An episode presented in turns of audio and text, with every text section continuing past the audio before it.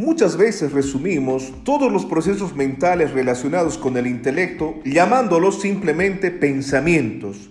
Sin embargo, la realidad es más compleja que este concepto tan abstracto.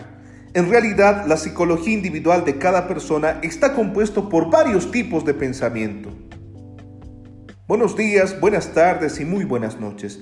Es un gusto saludarles en nuestros cursos formativos y en esta oportunidad desarrollaremos el tema de los tipos de pensamiento. Comencemos.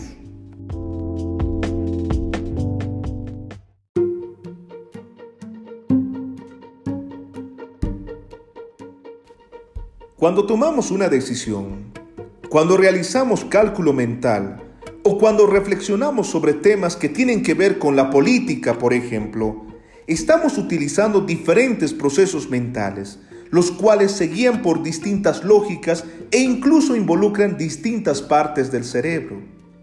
Ahora bien, ¿cuántos tipos de pensamiento y qué características tienen asociadas? Veámoslo.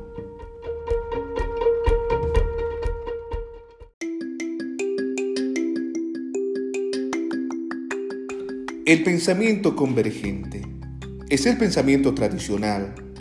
Es el más racional y estructurado. Guarda mucha similitud con el método deductivo, que consiste en ir de lo general a lo particular. Por ejemplo, si sabemos que todas las personas que trabajan en una oficina son economistas, y sabemos que María trabaja en esa oficina, estamos en condiciones de afirmar que María es economista.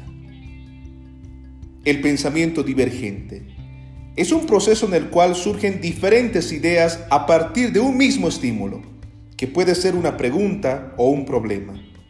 Si ante un determinado hecho somos capaces de generar diferentes ideas que se asocien con otras ideas indefinidamente, llegaremos a numerosas conclusiones que son en principio todas válidas.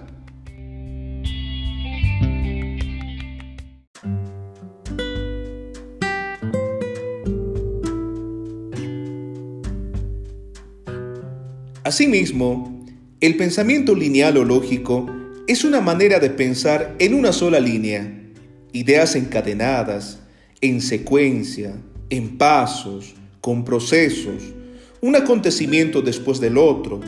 En suma, es una forma de pensar con lógica, racional, tradicional, rígida, mecánica.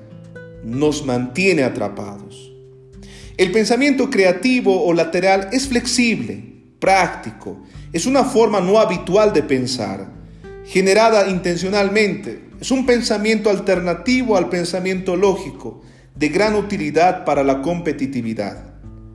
El pensamiento crítico hace que el pensador crítico sea calificado como una persona que se niega a aceptar pasivamente conclusiones, una persona que analiza, y evalúa las evidencias objetivamente.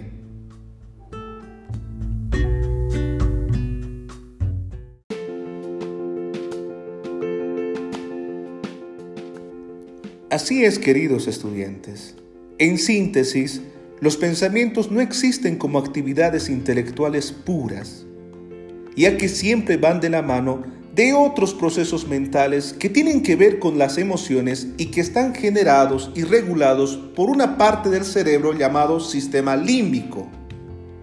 Fue un gusto compartir con ustedes el presente tema. Conmigo será hasta otra oportunidad si así Dios lo permite.